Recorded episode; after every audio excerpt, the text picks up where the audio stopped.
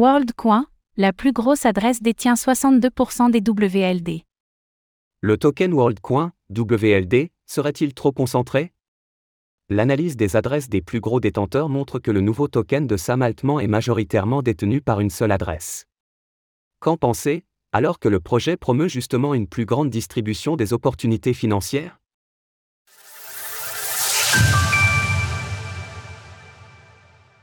La distribution des tokens de WorldCoin, WLD, en question. Le projet WorldCoin vient d'être lancé, la nouvelle initiative du fondateur d'OpenAI est particulièrement examinée et souvent controversée. Le statut du WLD, en particulier son utilité réelle, est souvent mis en question. Depuis que la crypto-monnaie a commencé à être distribuée, on peut voir quelques tendances émerger. Et pour l'instant, le WLD semble particulièrement concentré. Si l'on observe les données collectées par Optimism, le protocole de scaling utilisé par WorldCoin, on voit en effet que les tokens de WLD sont pour l'instant majoritairement détenus par trois adresses, sur les 177 millions de tokens actuellement disponibles, 62% sont en effet stockés sur une seule adresse. La seconde adresse détient 18% de l'approvisionnement, et 4% pour la troisième.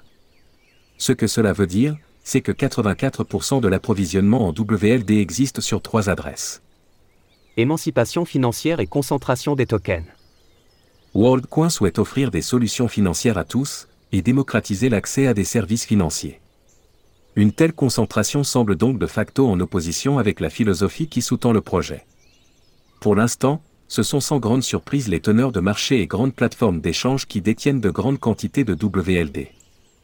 La question qui se pose est donc la suivante, le token trouvera-t-il son chemin vers des portefeuilles de particuliers? À terme, le projet souhaite que 75% des tokens reviennent à la communauté. Un des points d'achoppement, c'est cependant la manière dont les WLD sont distribués.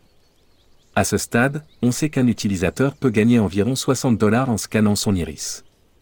Libérer les WLD de cette manière prendra donc du temps.